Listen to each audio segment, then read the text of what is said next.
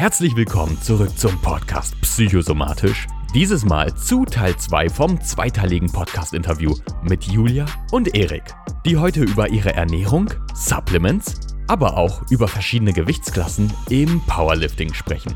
Viel Spaß. Ja, um nochmal den Ernst dieser Frage zurückzukehren, zum Ernst dieser Frage zurückzukehren. Also, ich muss da auch sagen, ich bin da so ein bisschen ja, habt auch so eine Reise ne, vom Bodybuilding, wenn man anfängt als Teenager mit Bodybuilding ne, und man ist auf bekannten Foren unterwegs, man liest die ganze Zeit irgendwie auch von den Mr. Olympia Bodybuildern und so, dann ist man natürlich drauf und dran, sich einfach mal nur Protein zu knallen und zwar en masse. Ne? Mhm. Und damals, als ich noch kein Veganer war, habe ich wirklich Fleisch und Quarkmassen vernichtet und da kann ich noch was Psyche sagen. Psychisch gut war das nicht, ja. Also ich, da bin ich auch ein bisschen abgedriftet tatsächlich. Ich habe dann meinen Hüttenkäse auch mitgenommen, wenn ich irgendwie weggegangen bin und habe den mir irgendwie dann noch zwischendurch geknallt. Also jetzt so äh, nachträglich betrachtet, denke ich mir auch, why, ne? Also mhm. muss man nicht machen. Aber wenn man da so drin ist und besonders wenn man das die ganze Zeit liest und man ist so in dieser Community drin, dann denkt man sich, ja, du trainierst halt so hart. Ne? Also ich habe dann damals auch wirklich hart trainiert, für meine Verhältnisse damals. Und ich dachte mir so, naja, wenn jetzt die Ernährung nicht 100% passt, ne, dann vergeude ich ja was. Mhm. Habe ich gedacht, ne? In Wirklichkeit, mhm. liebe Zuhörer, ist das nicht so, ja. Da kann man sich schon mal einiges erlauben. Aber dann habe ich eine Zeit lang gehabt, wo ich gesagt habe, okay, ich esse jetzt wirklich noch das, ja, jetzt, wenn ich jetzt Minimum sage und ich sage euch, ich habe 120 Gramm gegessen, aber 100 Gramm Protein, das ist ja auch nicht gerade wenig dann habe ich so gedacht, okay, ich bin jetzt wirklich mal an diesen Minimum-Empfehlungen und jetzt mittlerweile versuche ich immer so in einem, in einem Rahmen von, wie viel ist das? 1,6 Gramm pro Körpergewicht bis 2. Also da irgendwo. Wenn ich da irgendwo lande, das ist meistens mit der normalen Ernährung, die ich habe, möglich. Ergänzt du dann auch, Erik?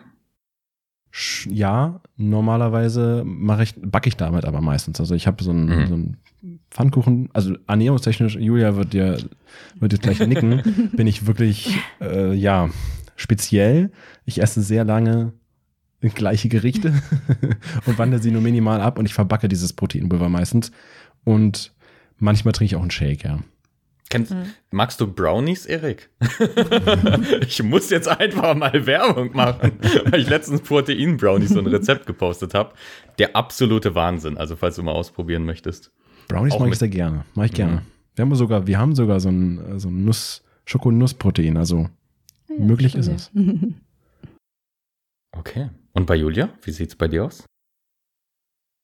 Ja, ähm, ich esse tatsächlich seit, ich glaube, einem Dreivierteljahr kein Fleisch mehr und ähm, versuche mehr und mehr ähm, Sachen wie Milch, Eier auch durch pflanzliche Sachen zu ersetzen. Also ich bin noch nicht vegan, aber ich weiß auch nicht, ob ich das jemals werde. Vielleicht so, wie könnte man sagen?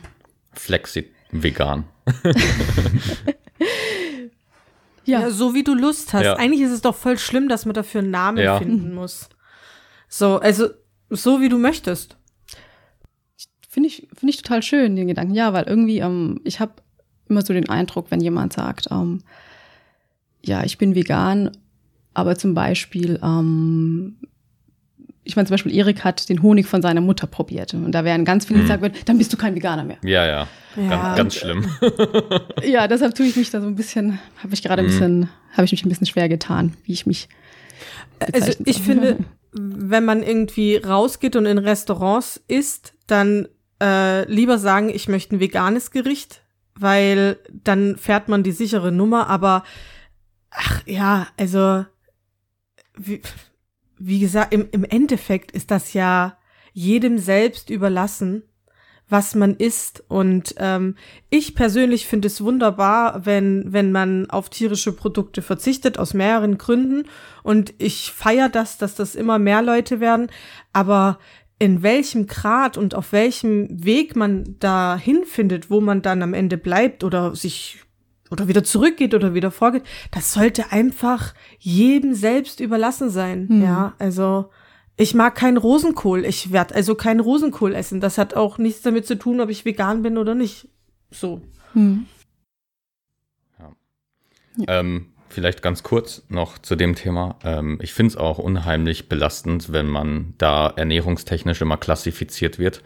Ähm, ich persönlich bin da mittlerweile abgestumpft, aber früher hatte ich halt auch häufiger die Erfahrung gemacht, ja, ich esse folgendes nicht. Ach so, ernährst du dich so und so. Ne? Also das klassischste Beispiel ist wirklich, ich esse kein Fleisch. Ah, bist du vegetarisch oder vegan?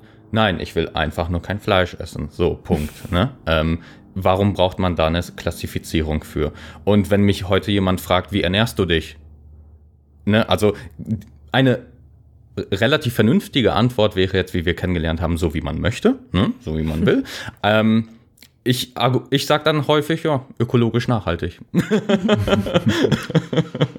ja, okay. Ja, der Witz ist, dass selbst, also der Witz an der ganzen Geschichte ist, sagen wir, du, du, du sagst wirklich jemanden, du ernährst dich vegan weil in meinem Fall, ich bin Veganerin. So. Ähm, und mittlerweile gibt's bei mir auch keine Ausnahmen mehr. Mein Gegenüber kann doch am meistens gar nicht mit der Aussage anfangen. Mhm. Und wenn ich dann noch sage, ich ernähre mich vollwertig vegan, dann ist es eh vorbei. Also es stellt sich schon irgendwie die Frage, warum man das irgendwie unbedingt labeln will, weil mit Ernährung kennen sich einfach sehr wenig Menschen aus.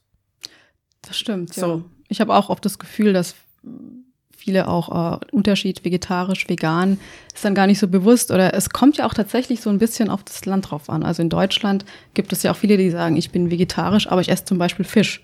Und in Südamerika mhm. ist es so, wenn du sagst, ja, ich bin Vegetarier, dann geben sie dir Hühnchen, weil sie denken, okay, Hühnchen, das, ja. das zählt nicht dazu.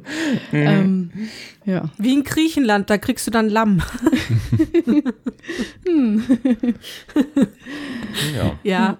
Und gerade, also am Anfang habe ich ja dieses, das so ein bisschen übertrieben, ne, mit den, mit den Blättern auf der Straße und so. Aber sobald du halt auch sagst, du ernährst dich vegan oder du bist Veganer, dann kommen diese ganzen Stereotypen und diese ganzen Klischees mit und du wirst schon relativ schnell in eine Schublade gesteckt, mhm. wenn du dich mit der Person zum ersten Mal unterhältst. Ne? Also viele die ich kenne, haben das auch erst nach Wochen rausgefunden, als ich mich geoutet habe. Und dann war es nicht so, dass sie dann sagten, oh, du bist bestimmt äh, komisch oder so und sich anders verhalten haben. Aber ich denke schon, dass sobald du sagst, du bist Veganer und ernährst dich so, dann denken alle sofort, ja, du hast bestimmt äh, Dreadlocks, trägst nur irgendwie schlabber Leinenklamotten, läufst barfuß durch die Stadt. Und du verachtest alle, die nicht vegan sind. Und du bist halt ultra genau. meditant, ja. Und nachts ja. fährst du raus und brennst, oh, weiß nicht, irgendwelche Konzerne nieder. So, also, also ich muss sagen, das wirklich das Krasseste und das, was mir im Kopf geblieben ist, war, ähm, ich bin schwanger, ich bin jetzt im fast achten Monat und ähm, beim ersten Frauenarzttermin ähm, habe ich, ich habe lang gehadert, ob ich das sage oder nicht. Und ich habe meiner Frauenärztin gesagt, dass ich mich vegan ernähre und ihre Antwort war, in meinen Augen ist das eine Essstörung. Hm. Ja, in dem Fall habe ich dann gesagt, das soll sie doch zu Menschen sagen, die nicht wirklich eine Essstörung haben, weil ja, also das ist schon, ähm, man, ich weiß nicht, warum das so ein, so ein Riesenthema ist. Manchmal kommt man sich ja vor, als wäre man ein richtiges Feindbild. Ähm, aber am Ende fährt man, glaube ich, einfach gut, indem man sich denkt, ist doch einfach, was du möchtest und ich esse, was ich möchte und wir leben einfach nebeneinander und gut. Ja. Hm, wäre schön, wenn das so wäre. Naja. Ja, Adrian, lass mich doch ein bisschen heile ja, ma manchmal, manchmal, Jasmin, wünsche ich mir einfach so eine Antwort, wie, wie schaffe ich es, die Menschen zu verändern von dir? So im Sinne von, wie schaffe ich es, dass die ja, jetzt nicht denken, äh, ich, ich, ich habe dich jetzt angegriffen, weil ich vegan bin. Adrian, das kannst du aber, ja. du kannst durch, also das Problem ist, dass der, der eigentliche Problempunkt ja in deinem Gegenüber liegt er fühlt sich ja genau. angegriffen durch dieses Thema, weil er damit. Dann gebe ich dieser Person eine Visitenkarte von dir. Und das kannst du immer gerne machen.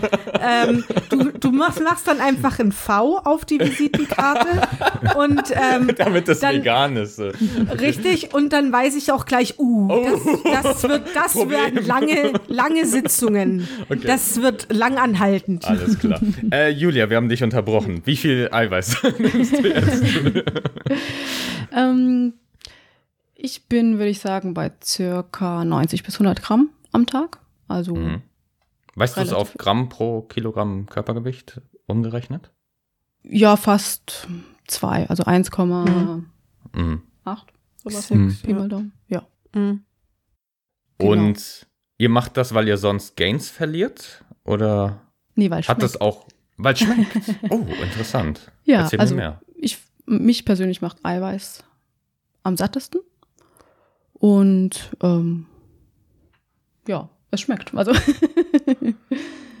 ja, tatsächlich auch, wenn man irgendwie so einen Nachtisch will oder sowas, dann schmeckt mir auch ein Eiweißshake einfach, weil die Geschmacksrichtungen lecker sind. Und dann trinke ich einen Eiweißshake sozusagen als Nachtisch. Und schon habe ich Eiweiß supplementiert und mein Eiweiß, ja, Zufuhr ist halt erhöht. Aber ich äh, mache das jetzt nicht, weil ich denke, oh, meine Gains gehen sonst weg. Also ich habe, glaube ich, mhm. noch niemals erlebt, dass ich zu wenig Eiweiß gegessen habe.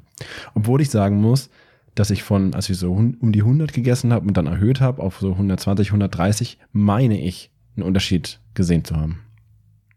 Dass, das, dass ich doch mehr aufgebaut habe. Aber diese Studie mhm. ist nicht wirklich kontrolliert gewesen, weil ich natürlich auch wieder mit den Kalorien ein bisschen hochgegangen bin und das Programm gewechselt habe. Mhm. Mehrere also, Faktoren. Ja, aber ich glaube nicht, dass es, dass ich jemals wirklich für die Gains zu wenig Protein zugeführt habe.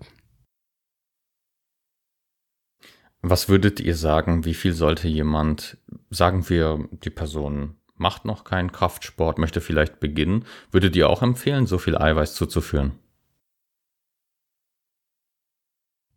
Oh, jetzt kommt Ernährungs Ernährungsempfehlung von uns. Nur eure Meinung. Also, ja, also ja. meiner Meinung nach ist es schon sinnvoll, ein bisschen mehr Protein zu essen, als was so Minimum empfohlen wird. Ich glaube, Minimum wird ja wirklich im Vergleich zu dem, was wir essen, sehr, sehr wenig empfohlen. Ja, also die DGE empfiehlt 0,8 Gramm pro genau. Kilogramm Körpergewicht. Ich glaube, das ist für Sportler schon ein bisschen wenig. Hm. Also ich würde schon so sagen, so 1,5 Gramm ist, glaube ich, schon eine ganz gute Messlatte, wenn man das schafft. 1,5 Gramm pro Kilogramm Körpergewicht Eiweiß. Angenommen, die Person kam noch nicht so auf so viel, 1,5 Gramm. Äh, also falls du, Julia, eine andere Meinung hast, kannst du sie gerne gleich äußern. Ähm, was würdet ihr empfehlen? Ähm, wie schafft man das am besten zu integrieren in die Ernährung? Eiweißquellen. Also naja, das, das Simpelste ist wirklich äh, ein Eiweißshake zu trinken, wenn man das will. Ich meine, dadurch kriegst du ein paar Gramm Eiweiß drauf. Sonst, naja, kommt halt drauf an, was man sonst so isst. Also. Ja, einfach so auf die Quellen gucken. Ne? Also ich esse zum Beispiel morgens immer Haferflocken mit Sojamilch. Und Haferflocken haben ja auch schon relativ viel Protein auf 100 Gramm. Ne? Das sind ja auch schon irgendwie 13 Gramm oder sowas oder 12 mhm. Gramm auf 100 Gramm. Dann kommt die Sojamilch noch dazu. Zack, habe ich schon mal, ja, sagen wir mal, Pi mal Daumen, jetzt muss ich kurz rechnen, so 35 Gramm, sagen wir mal, ja. Mhm. Habe ich schon. Okay, wenn ich 200 Gramm Haferflocken esse. Okay, nicht jeder isst 200 Gramm Haferflocken, aber vielleicht kommt man, sagen wir mal, vielleicht kommen normale Leute so auf, auf 20 bis 25 Gramm. Ja, und dann isst man vielleicht noch zwischendurch mal irgendwie einen Soja-Joghurt oder sowas. Oder mittlerweile ist man als Veganer ja auch nicht mehr ganz so eingeschränkt in sein, seiner Auswahl, wenn man so irgendwie Fleischersatzprodukte oder irgendwie, ja, Fleischersatzprodukte will ich eigentlich auch nicht sagen, sondern vegane Bratsachen isst, zum Beispiel, ja. Da ist ja auch. Fleisch mit V. Genau, Fleisch mit V. So, es gibt ja auch, sagen wir mal, Seitan, ne, oder irgendwas auf Sojabasis oder. Das ist immer interessant, wie wir das nennen in Deutschland. Dabei ist es in den asiatischen Küchen ganz normal. Seitan, Tofu schon immer gewesen. Genau. Und wir sagen dazu Fleischersatzprodukte. Also, das ist auch irgendwie Nonsens. Ja das, da kommt mein, mein Lebensmitteltechnologie-Background durch, ja. Die rechtliche Definition davon. Ja. ja, sowas. Oder Tofu, ne? Und es gibt ja so viele Sachen jetzt mittlerweile. Aber man kann es, finde ich, auch in vielen pflanzlichen Lebensmitteln finden, wenn man sich mal ein bisschen damit auseinandersetzt, wo wirklich Protein drin ist. Und dann bastelt man sich einfach Gerichte, die schmecken. Ich finde persönlich, dass die Idee, ihr habt, oder die Idee, die Umsetzung, die ihr habt, dass ihr sagt, wenn ihr äh, ein Dessert wollt, wenn ihr was Süßes wollt, dann äh, nehmt euch einen Shake oder schaut, dass das Proteine sind. Total super, weil ähm, also man kann ja auch einen Proteinriegel nehmen. Ja, wenn man jetzt äh, Bock hat irgendwie auf, auf irgendeinen Schokoriegel, ja, Adrians äh, Snickers zum Beispiel, ja, ähm, dann nimmst du dir halt einen Proteinriegel und ich finde es immer erstaunlich, wenn, wenn ich so gucke, in meinem Freundeskreis habe ich dann alle angesteckt und habe gesagt, hier, willst du einen Proteinriegel, ist mein Protein hier, ein Proteinriegel und die plötzlich sagen, oh, das ist ja voll super, so, ähm, das schmeckt voll süß und danach will ich nicht mehr, sondern ich bin satt. Ja, also ich glaube, dass man ähm, Menschen von Protein voll leicht überzeugen kann, weil sie sofort merken, wie lang das sättigt. Mhm. Ja, ich glaube, das ist ein Riesenvorteil. Mhm. Also das, das bemerke ich auch immer. Also zum Beispiel habe ich äh, gestern noch äh, vier Stück Brownies abgegeben an einen Freund äh, und der hat halt ein Stück gegessen und ich esse halt in einer Mahlzeit so also ich esse nicht nur die Brownies, aber ich esse noch dazu so drei, vier Stück, ne? Und er isst so ein Stück und so, oh, ich bin so satt, ne? Weil dieses, dieses vegane Protein, das da drin ist, das quillt so auf im Magen. Ne? Mhm. Und das unterschätzen total viele, äh, was das für eine Auswirkung haben kann auf zum Beispiel allgemein einfach eine Durchschnittsperson, die jetzt, äh, sagen wir, nicht so competitive äh, Sport macht, sondern einfach nur um wohl und fit zu sein, aber gleichzeitig Gewicht reduzieren möchte, dann wäre das wirklich so eine optimale Lösung. Deswegen gehe ich überhaupt auf Eiweiße ein. Da gehen wir immer wieder mal in ein paar Episoden drauf ein. Ähm, einfach dieses ähm, ich mache was für die Muskulatur und füge noch das Eiweiß sowohl für die Muskulatur hinzu, als auch einfach für diesen Sättigungseffekt, den ihr die ganze Zeit beschrieben habt. Und weil Eiweiß natürlich auch lecker ist. Es ist herzhaft. Es ist zwar nicht dieses, also man muss echt dazu sagen, es hat nicht die gleiche Süße und es ist sehr schwierig, die gleiche Süße wie bei Zucker zu imitieren, selbst mit Süßstoffen. Das ist ja einfach eine andere Süße. Mhm. Aber wenn man, ich sag mal, von diesem, in Anführungszeichen, von der Zuckersucht wegkommt und so zwei Wochen zuckerabstinent ist, dann wird man es nicht mehr vermissen und hat dann diese Eiweißquellen, die einen genauso glücklich machen. Ne? Das ist einfach, was ihr da habt an Ernährung, was Erik zum Beispiel aufgezählt hat. Das sind ja einfach positive Essensgewohnheiten, die sich etabliert haben als etwas, was einfach so sitzt und ich glaube, ihr könnt ja gleich mal eine Bestätigung geben, aber ich, ich würde vermuten, ihr habt nicht das Problem, dass ihr irgendwie unkontrolliert Gewicht zunehmt, wenn, auch wenn ihr intuitiv esst, oder? Nee. Also, ähm, wenn ich intuitiv esse, oder ich habe die Erfahrung gemacht, ähm, dass ich mal eine Zeit lang nicht Kalorien getrackt habe und also intuitiv gegessen habe, in dem Sinne, da habe ich schon ein bisschen zugenommen. Das Was war aber. Bisschen? Bitte? Was heißt bisschen? Genau, es ist, also waren, ich glaube, ein oder zwei Kilo, also wirklich was, ist jetzt nicht irgendwie zehn Kilo mehr. mhm. ähm, ja, also nicht ausufernd. In welchem Zeitraum? Das, ich weiß es tatsächlich nicht mehr. Ja, weil ich tatsächlich immer wieder auch natürlich mit solchen Sachen komme wie Wasseranlagerung. Ne? Also ich weiß nicht, wie stark es bei dir ist, Julia. Ähm, aber zum, zumindest bei mir ist die Erfahrung, ein, zwei, teilweise drei Kilogramm können bei mir Wasserschwankungen sein. Ja, also ich bin auch ein Kamel. Ich ja, genau. Ich kenne das ganz gut, ja. Deswegen, äh, machst du dich grundsätzlich verrückt, wenn du da ein, zwei Kilogramm mehr hast? Nee, gar nicht. Also ähm, ich wiege mich tatsächlich täglich, mhm. äh, aber eher um halt zu sehen, ähm, ja, was wiege ich denn heute? Und ich konnte mir schon so ein paar Sachen, ähm, oder ich habe ein paar Zusammenhänge gesehen, zum Beispiel, wenn wir am Abend zuvor asiatisch gegessen haben, ne, mit viel Sojasauce, sowas, wo viel Salz drin ist oder auch viel Glutamat, dann ziehe ich halt von Wasser. Da bin ich am nächsten Tag erstmal schwerer. Das ist aber nicht, dass ich dann dick geworden bin, das ist einfach Wasser. Mhm. Und ähm, also ich bin relativ entspannt, was mein Gewicht angeht. Ich meine, so, man zieht ja über Wochen, Monate Verlauf, wie geht es hoch oder geht es runter. Ähm, in der Wettkampfvorbereitung, eben wo ich ein bisschen abnehmen muss, bin ich da nicht mehr so ganz entspannt, weil da ja auch schon ein bisschen Druck dahinter ist, weil zumindest mhm. beim BVDK ist es halt so, wenn du deine Gewichtsklasse nicht erreichst, dann darfst du halt nicht teilnehmen. Und ja, ist eine harte Regel, aber ich finde sie trotzdem auch gut, aber das ist schon so ein, ein Stressfaktor für mich in meinem Kopf. Mhm. Ähm, da hätte ich tatsächlich jetzt so eine psychische Frage. Ähm, generell, ähm, wie gestresst seid ihr denn eigentlich, wenn ihr euch auf den Wettkampf vorbereitet? Also kurz davor, ne? So die letzten Wochen, sage ich mal. Hm. Wie gestresst. Das, da wollte ich auch so ein bisschen noch überleiten. Siehst du, gut, dass du das machst. Also, es kommt sehr, sehr auch immer darauf an, wie, also, auf was du hinarbeitest. Ne? Jetzt in meinem Fall war das so, ich habe mich auf eine niedrigere Gewichtsklasse vorbereitet. Da war ich natürlich ein bisschen gestresster, als wenn ich jetzt wie bei meinem ersten Wettkampf zum Beispiel. Da war ich tatsächlich gar nicht mal so gestresst, weil da habe ich mit 90 Kilo teilgenommen. Das war noch eine andere Gewichtsklasse, war außerhalb des BVDK, des, des Bundesverbands halt.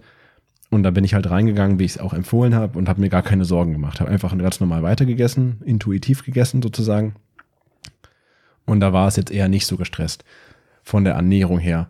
Von, vom Training her kommt es auch darauf an, wie es halt läuft. Ne? Also man probiert ja manchmal so verschiedene Ansätze aus und man merkt schon, vom Wettkampf wird es halt schwerer und wenn diese schwere Phase anfängt und die ersten Trainingseinheiten laufen halt nicht so gut, dann kann das Stresslevel schon ein kleines bisschen steigen, ja. Und wenn du da nicht aufpasst, da haben wir auch schon ein paar Mal in unserem Podcast drüber geredet, kann das auch sehr dich einfach demotivieren und gar nicht und diesen, diesen Spaß einfach nehmen am Sport und auch am Wettkampf, dass wenn du dich da so reinsteigerst und da wird tatsächlich auch dann der Schlaf schlechter, ne? Und du denkst die ganze Zeit mhm. drüber nach und du bist dann wirklich, also bei manchen Einheiten hatte ich das auch schon, dann denkst du, wenn du am Abend Training hast, seit dem Aufstehen einfach nur an diese eine Beuge, dieses eine, diese eine Wiederholung, die du machen musst, laut Plan, was eigentlich bescheuert ist, ne? Ein Plan sagt dir eine Nummer. Ja. Naja, äh, jedenfalls denkst du dann die ganze Zeit drüber nach, ne? Und du, du visualisierst irgendwie acht Stunden lang wie du diese Beuge machst. Und du Mentales dann, Training.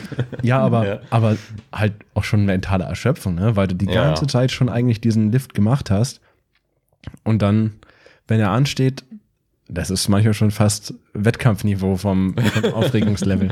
ja. Doch wirklich. Also da, da bin ich mit der Zeit aber auch entspannter geworden. Also ich denke mir halt auch, es ist ein Plan, der gibt mir jetzt dieses Gewicht vor, aber er kennt halt auch nicht meinen Tag. Er weiß jetzt auch nicht, wie ich geschlafen habe. Und zum Glück hat das Programm, was ich letztes Mal gemacht habe, eben auch so eine, so eine, so eine Ranges, die du machen kannst und sagst, okay, auch wenn es schwer fällt, machen wir heute eher das untere Ende dieser Range und push es vielleicht nicht. Ja, dass du mhm. dann gut aus dieser Einheit rauskommst. Hm. Ähm, Erik, wiegst du dich auch jeden Tag?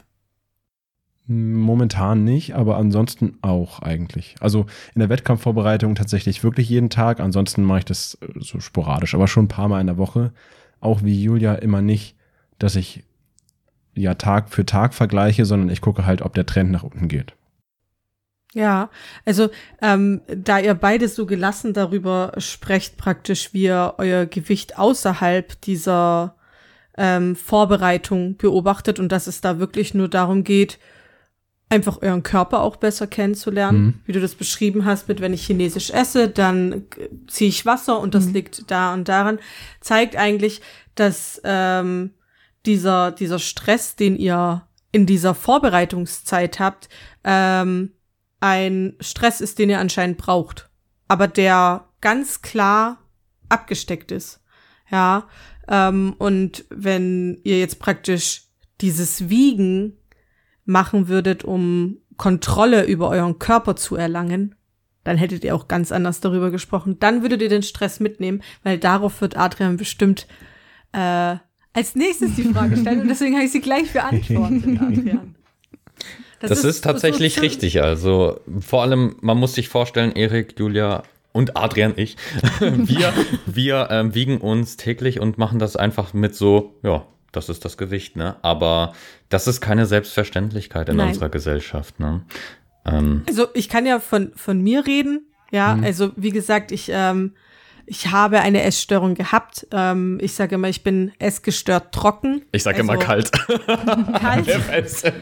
ähm, seitdem ich schwanger bin, spüre ich von der Essstörung gar nichts mehr. Ich habe äh, meinen Körper selten so akzeptiert, aber ähm, Wiegen ist eine Sache, die ich ähm, ganz explizit nicht jeden Tag mache.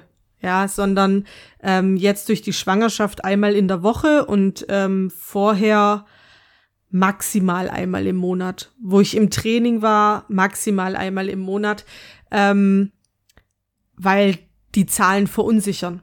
Hm. Ja, also äh, bei mir ist das einfach durch die Vorgeschichte ist eine Waage immer mit Stress verbunden. Hm. Aber mit negativem Stress.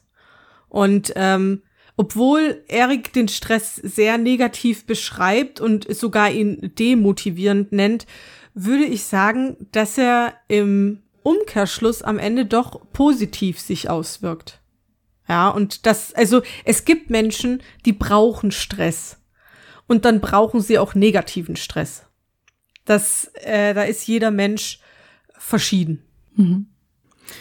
Ja, gibt es ja auch, dass manche wirklich ganz nur unter Druck quasi arbeiten können, dass sie ja. Sachen aufschieben, bis es eigentlich zu spät ist und sie dann so zu Höchstform auflaufen. Und dann Kreuz eben nochmal 20 drauf. okay.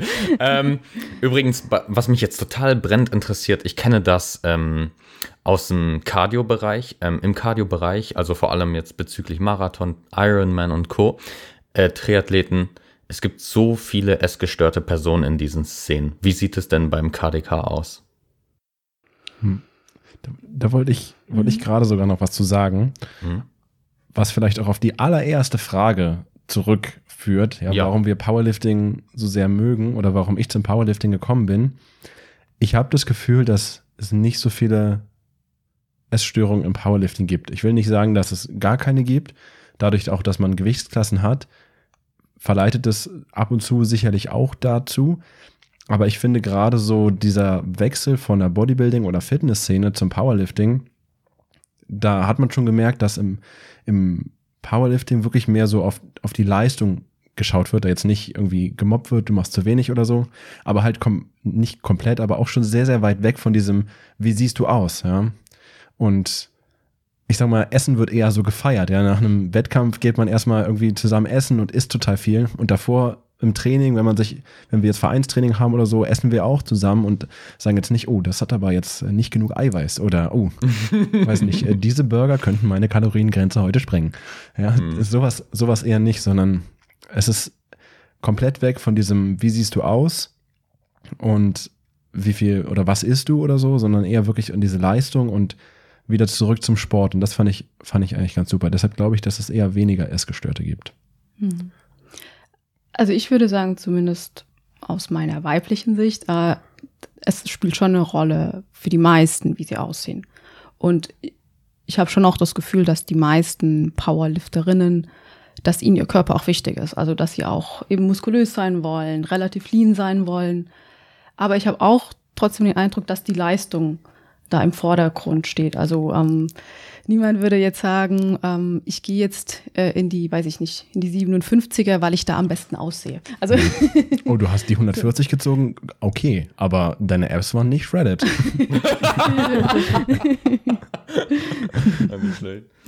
mhm. Tolle Leistung, aber sahst halt nicht gut dabei aus. ähm, da wäre natürlich jetzt eine interessante Überleitung zu dem Thema Body Positivity. Ähm, Jasmin, Jasmin, ich, ich würde gerne dir das Wort überlassen, weil. Nee, ich möchte erstmal, nein, nein, nein, ja. ich möchte erstmal hören. Ich weiß, das ist, du möchtest das nicht, aber ich würde jetzt erstmal gerne äh, hören, was ihr drei denn zu dem Thema so grob und knapp zu sagen habt. Soll ich anfangen zu, oder sollen. Wenn du, wenn du magst, kannst du auch anfangen. Aber ich bin gespannt, wie du anfängst. Boah, aber ich, ich möchte jetzt Erik und Julia nicht prime oder so, ne? Mit einem nee, das wird Erik und Julia fangen ja, an. Ja. Und Adrian hält sich zurück, weil wir hatten mit Adrian, also ich hatte mit Adrian schon im Off drüber gesprochen. Das wäre jetzt überhaupt nicht mehr deine Meinung, weil du von mir schon geprimed wurdest. Außerdem haben wir schon eine Episode dazu gemacht. Richtig, ja. ja. ja, also ich, ich muss gestehen, ähm, ich kenne diese Bewegung gar nicht so gut. Also mhm. ähm, ich kenne das als Hashtag mit Danach kommt äh, Selbstliebe. ja. ähm, ja, deshalb, also ich kann da, glaube ich, ich müsste die Bewegung noch mal genauer verstehen, bevor ich mich hier äußere.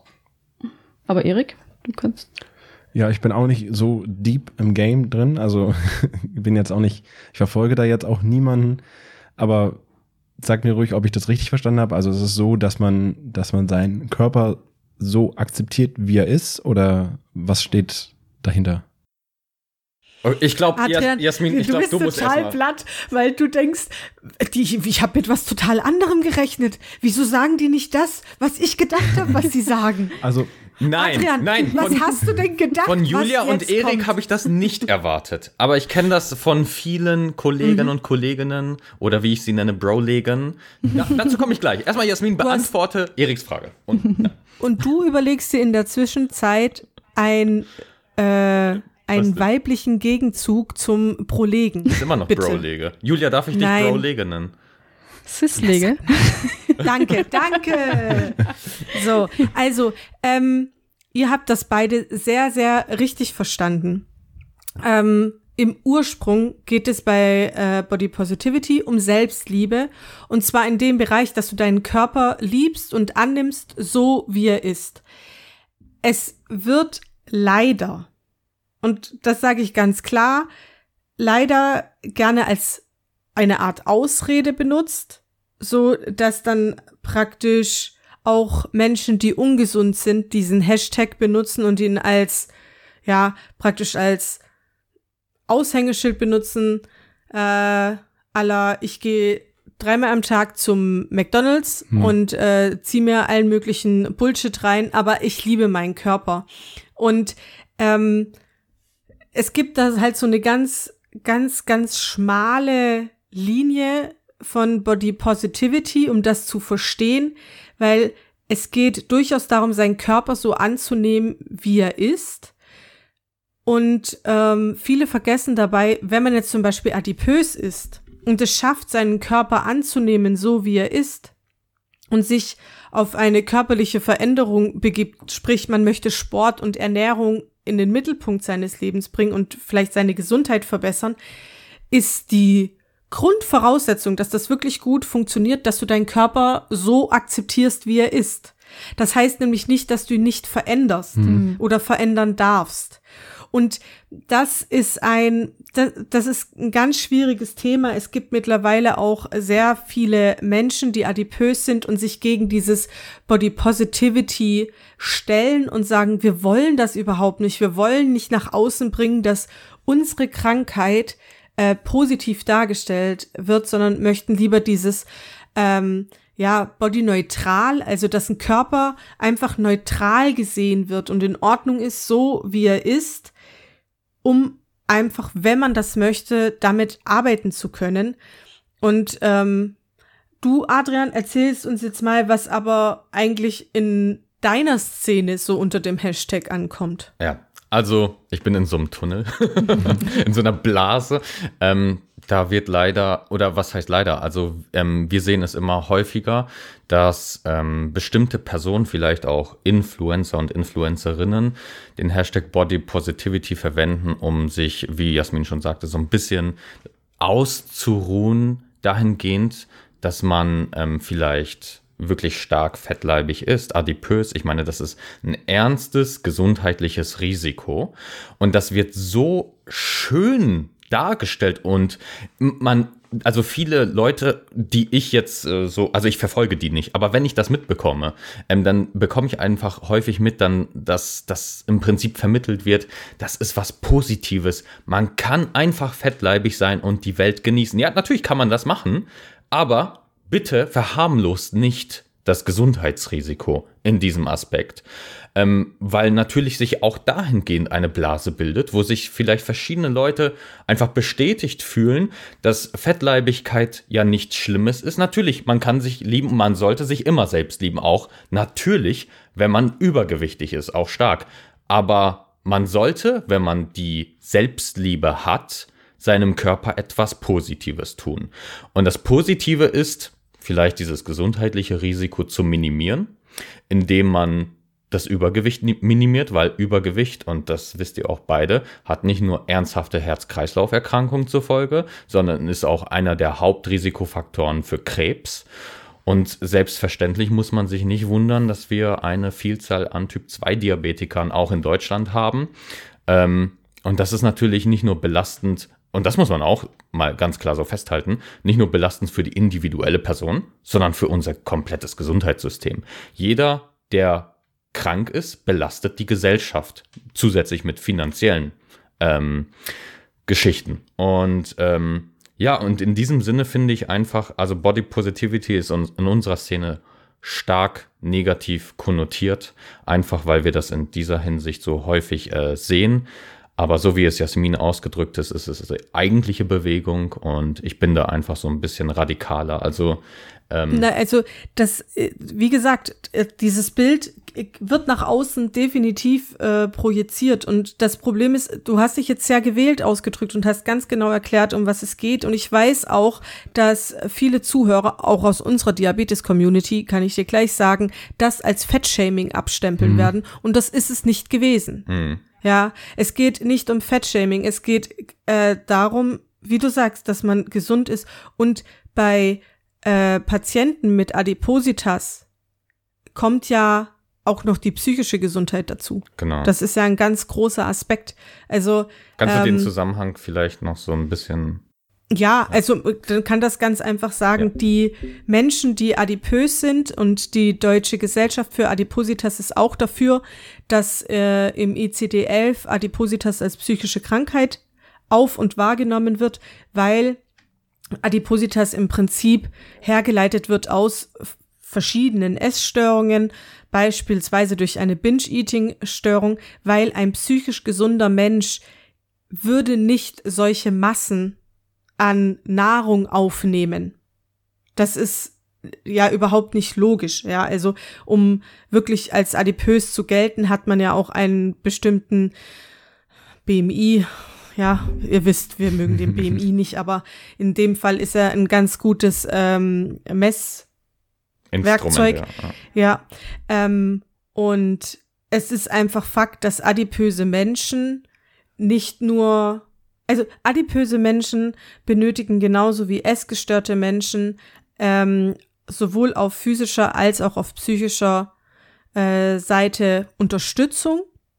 Die finden sie leider in Deutschland noch nicht. Also es ist sehr schwer als adipöser Patient ähm, eine Thera einen Therapieplatz zu finden, als ob das nicht eh schon schwer genug in Deutschland wäre.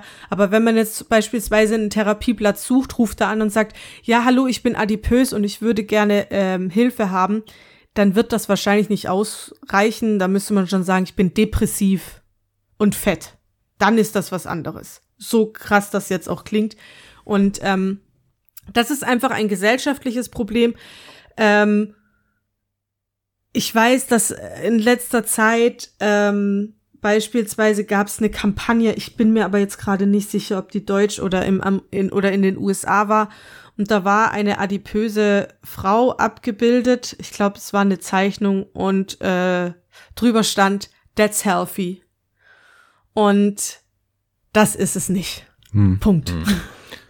Dahingehend, äh, Erik und Julia, ähm, beim KDK haben wir es ja auch teilweise mit Leuten zu tun, die ein bisschen mehr Masse haben.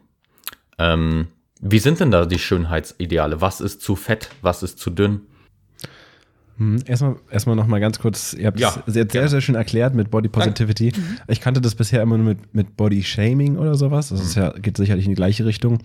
Und Jasmin, ich stimme dir hundertprozentig zu, wie du das definiert hast. Und über Body Shaming oder diese Sachen habe ich mir auch schon mal Gedanken gemacht. Also grundsätzlich natürlich, der Wert eines Menschen bestimmt sich nicht darüber, wie viel Gewicht er auf die Waage bringt, ja, oder wie er aussieht oder irgendwie sowas. Aber klar, ihr habt beide gesagt, natürlich, wenn man stark übergewichtig ist, dann ist es ein Gesundheitsrisiko und das sollte nicht geschönt werden, ja, und das sollte auch nicht äh, in der Werbung irgendwie propagiert werden, that's healthy. Ja, weil das ja garantiert nicht gesund ist. Ja, es hat gesundheitliche Folgen, ja, Risiko steigt für verschiedene Erkrankungen. Und äh, aus eigener Erfahrung in der Kindheit war ich auch sehr, sehr dick. Ich weiß jetzt nicht, jetzt nicht übelst adipös, aber ich war schon sehr übergewichtig. Und das war gar nicht so diese psychische Sache, die mich da so mitgenommen hat. Also natürlich gab es Sprüche oder so, aber das war jetzt nicht, was jetzt hängen geblieben ist und ich bin jetzt auch nicht geschädigt davon. Aber es ist halt auch nicht schön, das Leben als übergewichtiger Mensch. Also im Sommer ist es nicht so geil, wenn man rumläuft und man ist außer Atem und schwitzt die ganze Zeit. Und sonst sind auch die Bewegungen eingeschränkt. Also auch wenn man jetzt mal diese psychische Komponente außen vor lässt, ich glaube es ehrlich gesagt den wenigsten übergewichtigen Menschen, dass sie sich wirklich wohlfühlen, so in der Alltagsbewegung. Ja, auch wenn sie nur zu Hause was machen oder sich in der Stadt bewegen oder so, es ist einfach nicht so schön. Ehrlich gesagt. Und zum BMI wollte ich auch noch was sagen, weil wir haben manchmal oder hatten letztens auch mal Diskussionen mit BMI. Was ist denn jetzt zum Beispiel mit so Bodybuildern, jetzt so Profi-Bodybuilder oder Leute, die 120 wiegen, aber halt nicht fettleibig sind, sondern einfach nur krasseste Ochsen, ja. Aber da ist der BMI halt auch so hoch und ich würde auch nicht sagen, dass das gesund ist, weil dieses ganze Gewicht, was der Körper die ganze Zeit rumschleppen muss, abgesehen jetzt mal davon, dass jetzt Mittel im Spiel sind, die Organe wachsen lassen, höchstwahrscheinlich, ist es ja, ist es. Du meinst bestimmt Soja. Genau, Soja. Soja. Und Kreatin. Soja und dieses böse Kreatin, genau. Ja, äh. Ist es halt auch nicht gesund. Ne? Und dann vielleicht nochmal jetzt auf deine jetzige Frage im, im Kraft-3-Kampf, äh, bevor Julia auch noch was dazu sagen darf.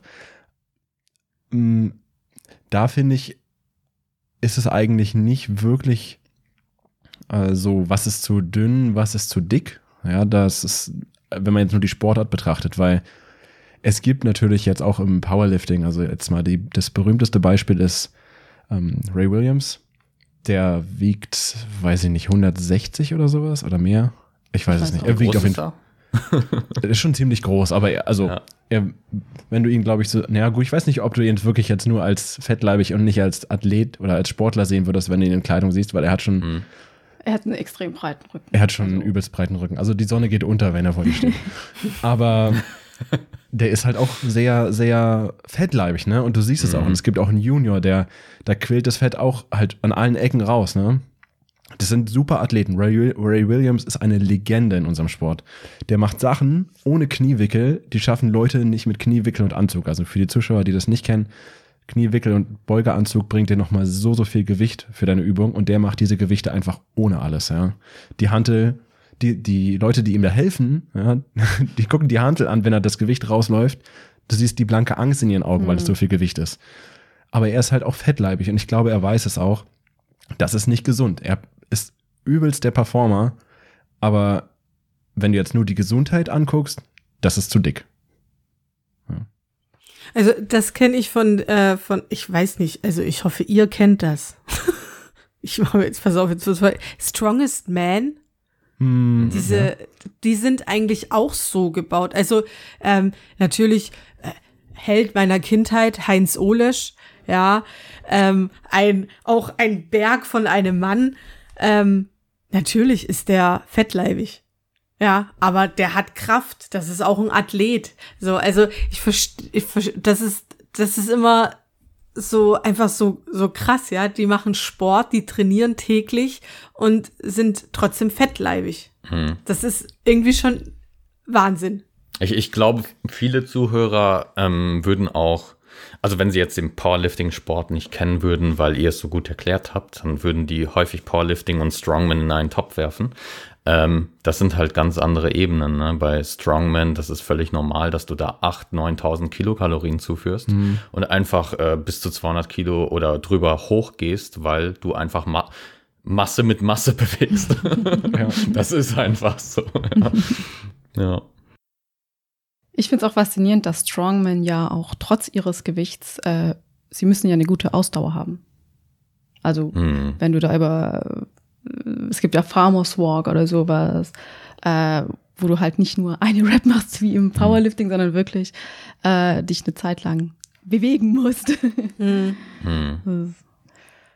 Ja, und, und ähm, wo wir gerade von Strongman reden, also vielleicht hat der ein oder andere, ich glaube von Eddie Hall war das die Doku, Ja. wo er sich nochmal vorbereitet. Das ist ja psychisch für die auch noch eine Belastung in die andere Richtung, ne? wo wir uns jetzt in andere Gewichtsklassen runterhungern sozusagen oder runterdiäten. Die fressen sich halt hoch und ich glaube, der hat keinen Bock, jeden Tag seine 9000 Kalorien reinzuschaufeln. Ja? Ja. Der, also in dieser Doku, was ich so, wo ich auch nicht mehr. Wo die Frau immer kocht, ne? Ja, und genau. er immer isst. Also, also original, er, er entweder sitzt er und isst. ja. Entweder dann ja. trainiert er und isst meistens dabei und schläft. Wahnsinn. Also das sind Ja. seine drei Sachen und das ist das muss auch also ich glaube, er kann es auch nicht lange durchhalten. Ich glaube, das macht er auch nur für eine Vorbereitung und dann hat er erstmal lange Zeit keinen Bock mehr darauf. Hm. 9000 Kilokalorien wären auch für dich eine Challenge, Adrian, oder? Ja, also das höchste, was ich geschafft habe, war an einem Tag 8000 und ich war so, ich war so durch, also das war, ich, ich lag nur noch. Ich lag nur noch und die essen ja eine Pizza, während sie noch ihre Beugen da machen. Ne? also, das Wahnsinn. ist so ein trainierter Magen, das ist nicht mehr normal. Ja. Ja, als, als, als Bild für, für eure Zuhörer vielleicht nochmal, stellt euch einfach einen sehr großen, sehr massigen Mann vor, verschwitzt, im Gym, wie er sich aus so einer Packung Deli-Wurst oh. rausholt und schlabbert. Oh. Und dabei oh. noch, dabei noch Malto und Proteinshake. genau, stellt euch das bitte einfach vor. Jetzt ist mir ein bisschen schlecht. Ja, sorry, Jasmin. Ja. Alles gut. Aber so ist das. Ja, ich meine, du musst ja irgendwie auf die Kalorien. Wahnsinn, diese Zahlen. Verrückt. Mhm. Ähm, gibt es bei, also es gibt ja bei euch, wie gesagt, in der Szene durchaus Leute, die mastiger sind, ne? Haben wir gehört, das ist nicht äh, gesund. Ähm, habt ihr schon mal jemanden gesehen, wo der Körperfettanteil total niedrig war, wo man sich dachte, oh, das ist auch nicht gesund? Na, es gibt schon sehr viele. Also ja? ich folge halt eher Powerlifterinnen, ähm, die wirklich extrem hm. lean sind. Ähm, aber so, dass ich gedacht habe, oh, das, das sieht schon krankhaft dünn aus, kenne ich tatsächlich niemanden. Ähm, glaubt ihr, das liegt daran, dass, also man braucht ja für euren Sport Kraft. Und ähm, also das ist einfach so, wenn du untergewichtig bist, das hältst du eine gewisse Zeit lang aus, aber du kannst dann keine Muskulatur mehr aufbauen. Ich glaube, wir haben in einer, in einer Folge drüber gesprochen, warum sollte der Körper Muskeln aufbauen, wenn er gerade versucht zu überleben. Glaubst du, das hängt mit Sicherheit mit dem Sport auch einfach zusammen, dass das einfach nicht möglich ist? oder? Ja, ja, stimmt, das kommt dazu. Und ähm, wir haben auch mal ähm, eine Podcast-Folge gemacht mit dem neuen Präsidenten vom BVDK und er hat gemeint, naja, bei den niedrigeren Gewichtsklassen ist das Leistungsniveau oft niedriger, weil ähm, da eher Leute sind, die doch nicht so lange trainieren und im, im Laufe ihrer Trainingsbahn nehmen sie einfach zu. Ja. Und ähm, ja, ich glaube, es ist bei vielen so, dass sie irgendwie in eine Gewichtsklasse anfangen. Irgendwann merken sie, ah, okay, ich habe jetzt schon so viel Muskulatur, der Cut runter, da verliere ich zu viel Leistung, dann gehe ich nach oben. Ich glaube, das passiert häufiger als hm. Umgekehrt. Ich bin da vielleicht eine Ausnahme. ja, glaube ich auch. Ich glaube eher, dass, dass ähm, nicht diese, diese Diät oder man ist dann irgendwann zu dünn, das ist, was bei uns so manchmal der entscheidende Punkt ist, sondern wo es manchmal zu extrem werden kann, ist halt wirklich diese Wassermanipulation hm. beim Wettkampf. Also es gibt tatsächlich Athleten, die ja manchmal sogar fünf Kilo, im Extremfall, ich weiß nicht, glaube ich sogar sechs Kilo, der, dieser eine Australier, vor dem Wettkampf verlieren, also in, in einer Zeitspanne von einer Woche oder so. Einfach weil sie so krass Wasser entleeren, dann nochmal in eine Badewanne gehen mit Salz, dann Sauna und so und dann wirklich auf diesen Punkt, auf diesen Wettkampftag das Zielgewicht erreichen. Und das kann halt nicht nur für die Wettkampfleistung ganz schnell ins Auge gehen, so wie bei mir. Ich habe das ja in, in, extrem abgeschwächter Form gemacht. Aber das kann zum Teil natürlich auch gefährlich werden, je nachdem, mhm. wie man es dann übertreibt. Und ich glaube, das mhm. ist so eher der Punkt bei uns im Sport. Aber wie gesagt, mhm. auf einem, auf einem Level, da bist du da kämpfst du wirklich um den Weltmeistertitel sozusagen. Und selbst dafür ist es meistens noch zu extrem. das stimmt, ja. ja. Ich erinnere mich da immer an ja, eine Powerlifting-Story von Isabella von Weißenberg, eine sehr, sehr starke schwedische Powerlifterin, die eigentlich immer in der 72er gestartet ist und dann irgendwann gesagt hat, nee, sie will in die 63er, also ne, eine große, mhm. äh, eine große, einen großen Sprung. Und ähm, sie hat dann eine Diät gemacht und sie sah so dann extrem krass aus. Also sie war wirklich super, super lean und hat dann auch noch einen krassen Watercut gemacht und sie hat es dann nicht geschafft. Sie ist dann irgendwie 63,5 hat sie gewogen. Oh, oh, mein Gott, ja. Genau, konnte da nicht teilnehmen und ähm, sie hat dann auch gesagt, naja, aber selbst wenn sie das geschafft hätte, das war einfach so krass, sie hätte da gar keine Leistung hm. verbringen können. Ihre Bauchmuskulatur hatte irgendwie so Krämpfe, ne? Hat ja, sie, ja. Hat sie gezeigt, ja. Es gibt so ein ja. Video, da, da krampft irgendwie ein so ein ja ein so ein Abteil hier sozusagen von der, mhm. von der Bauchmuskulatur. Das ist schon ziemlich krass, ja. Ja, krass. Mhm. Ja, aber da muss man auch dazu sagen, ich glaube, so im Vergleich zu anderen Sportarten, wo man es mit Gewichtsklassen zu tun hat, ist beim KDK gar nicht das ganze Extremum vorhanden. Also ich äh, meine, in äh, einigen, zum Beispiel Kampfsportarten, machen die mhm. das nochmal viel radikaler.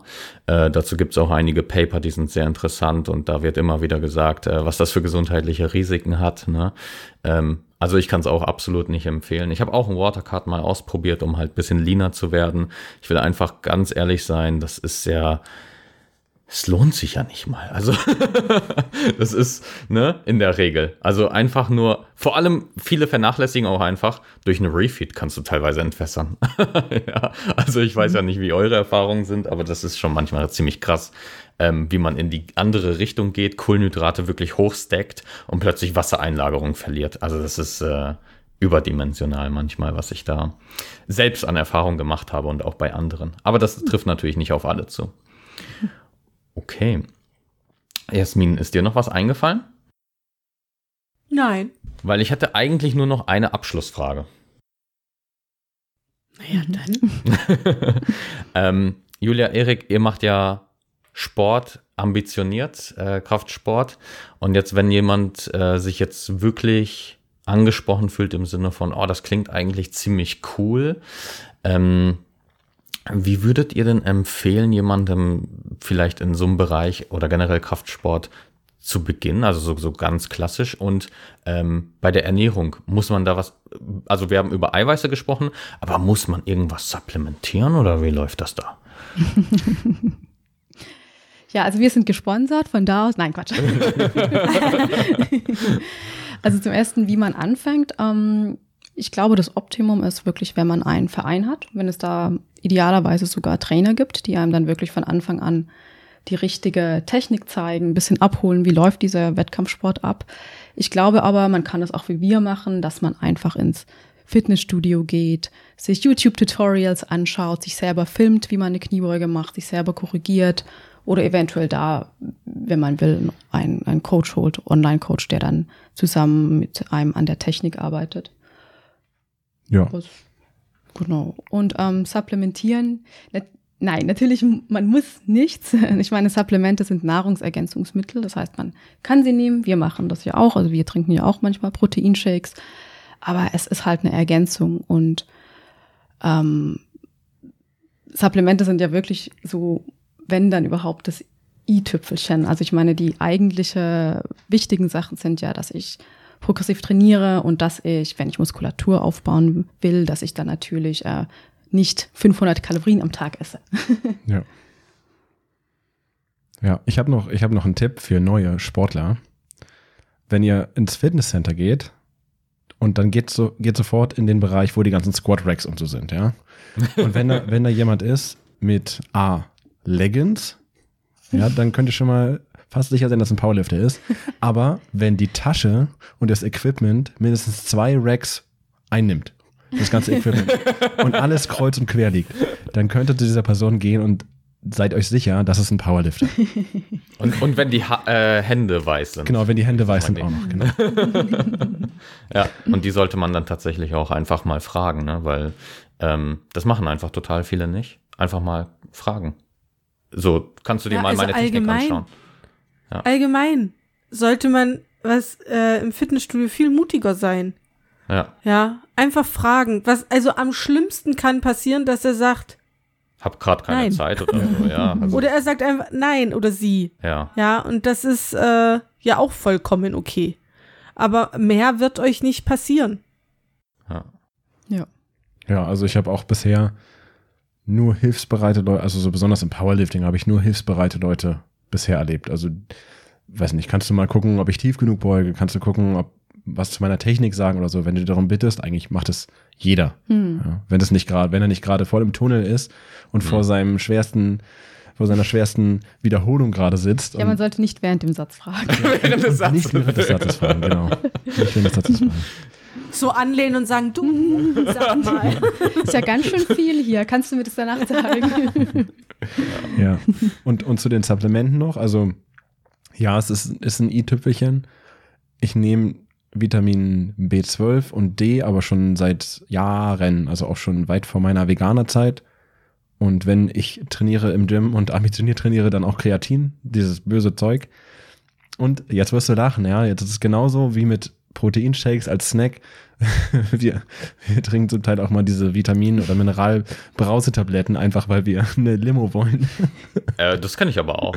Ja. So was, ne? also ich, ich stehe manchmal auf, so nüchtern, möchte trainieren und das, das ist halt das Genialste, was sofort im Prinzip ankommt. Also so ein, so ein Mineralstoffpräparat. Weil wenn man nur Wasser trinkt, hat man das Gefühl, ich, ich bin noch irgendwie dehydriert. Und dann nehme ich mal manchmal sowas. Ähm, mit Natrium. Also vor allem, wenn da Natrium zugesetzt ist, ein paar andere Mineralstoffe, habe ich einfach das Gefühl, ich kann mehr Leistung im Intra-Workout, äh, ähm, also sozusagen als, hm. ja, das ist so eine Art Pre-Workout dann, ne? Aber ähm, ja, das ist so meine Erfahrung. Muss auch jeder ausprobieren, einfach. Ja. Genau. Solange es gut tut, ist es doch wunderbar. Genau, man sollte es vielleicht nicht überdosieren. Aber ja. ja. Genau. Okay, ja, wunderbar. Ähm, ich glaube, ich bin durch mit meinen Fragen. Wir haben auch total viel angesprochen. Und Wir haben ich, alles angesprochen. Ja, also im Prinzip ja. Äh, ich, ich könnte tatsächlich einfach weiterreden, aber äh, nur weil mich der Kraftsport selbst so reizt. Ne? Ähm, das würde, glaube ich, aber den Rahmen absolut sprengen. Ich möchte mich nochmal herzlich bei euch beiden bedanken, dass ihr euch die Zeit genommen habt. Ich denke tatsächlich, dass ähm, ihr super viel Mehrwert vor allem für unsere Zuhörer und Zuhörerinnen gebracht habt, weil die dieses KDK-Zeug und auch die Ernährung dahinter so zum ersten Mal hören. Und ich verweise natürlich nochmal, bevor ihr gleich noch zum Wort kommt, ähm, dass ihr ja selbst noch einen Podcast habt, auch Instagram, äh, Kanäle, die wir in den Show Notes packen. Und jetzt dürft ihr gerne was sagen. ja, ich oder wir oder ich, ich spreche nur von mir. ich will mich auf jeden Fall auch bedanken. Ich fand das super spannend. Ich meine, wir haben jetzt fast zwei Stunden geredet, aber es fühlt sich an wie eine halbe Stunde. Ähm, Gute Zeit. Ja, vielen Dank. Und ähm, ja, sehr spannende Themen. Mir sind auch beim Podcast selber ganz viele Fragen äh, eingefallen, die ich gerne euch stellen würde. So. Okay. Vielleicht können wir ja auch einmal einen Gegenpodcast machen. Gerne, gerne. gerne. Ja. Okay. Ja, ich, ich, möchte, ich möchte mich auch noch bedanken so. erstmal. ich soll, Erik ist nicht da. Ja. nee, ihr seid, ihr seid ein super sympathisches Team, muss ich sagen. Also ihr ergänzt ja. euch sehr gut im Podcast, hat sehr, sehr viel Spaß gemacht. Mir ging es auch so, die Zeit ist verflogen. Und Adrian, ich möchte dich noch zu einer Challenge bitten, ja. Ich weiß nicht, ob du schon mal gemacht hast, aber ich möchte, dass du ein Foto von deiner Tasse postest mal, bitte. Du meinst Nein. die Pokéball-Tasse? Richtig. Doch, das möchte, da möchte ich, dass du das mal bitte postest. Weil die hat mich schon die ganze Zeit fasziniert und ich dachte. Es macht mich fertig. Dachte, wann sage ich was? ey, alle, alle Podcast-Gäste sprechen diese Tasse an, finden die gut, nur Jasmin nicht. Nein, das ist nicht, das ist, das ist so nicht korrekt. Ich verstehe es einfach nicht. Meine, meine Anime-Zeit endete mit Mila denn die kann lachen wie die Sonne über Fujiyama. Ja. So, Schmetterwald. Ja. Und dann war, ja, und dann war das Thema beendet. So. Und deswegen, ich, ich habe damit nichts an. zu tun. Ich glaube, da warst du noch nicht mal auf der Welt. Ja. Oh Gott, sollen wir jetzt hier beide so. als Pokémon Go-Spieler outen? Oh, lieber nicht. Aber ich habe jetzt zwei Ohrwürmer von Pokémon. Hätte ich das vorher gewusst. Nein, alles gut. Nein, ich, ähm, ich, ich finde es ja, irgendwie finde ich es total niedlich, wenn Adrian da sagt, ich muss noch meinen Tee machen. Und dann kommt er mit seiner, mit seiner Pokémon-Tasse. Äh, und ja, wir werden, äh, du machst ein schönes Bild und wir. Okay, Adrian, es reicht. Ja, dort. Okay. und äh, wir posten das mit Veröffentlichung des Podcasts, wird das gepostet. Gut. Ja. Machen wir so. Ich bedanke mich recht herzlich bei euch beiden. Es war ein, ein sehr tolles Gespräch. Ich fand es äh, total interessant. Ich wusste gar nichts über euren Sport. Ja, ähm, ich habe es, glaube ich, mal im Fernsehen gesehen, aber nicht so bewusst wahrgenommen. Ähm, ja, und ich kann nur sagen, ihr da draußen, ich hoffe, ihr habt äh, Spaß gehabt, mal praktisch so eine ganze Sportfolge zu haben über eine Sportart. Und Ihr kennt, was jetzt kommt. Esst lecker, liebt euch, passt auf euch auf und bis nächste Woche. Ciao. Ciao. Ciao.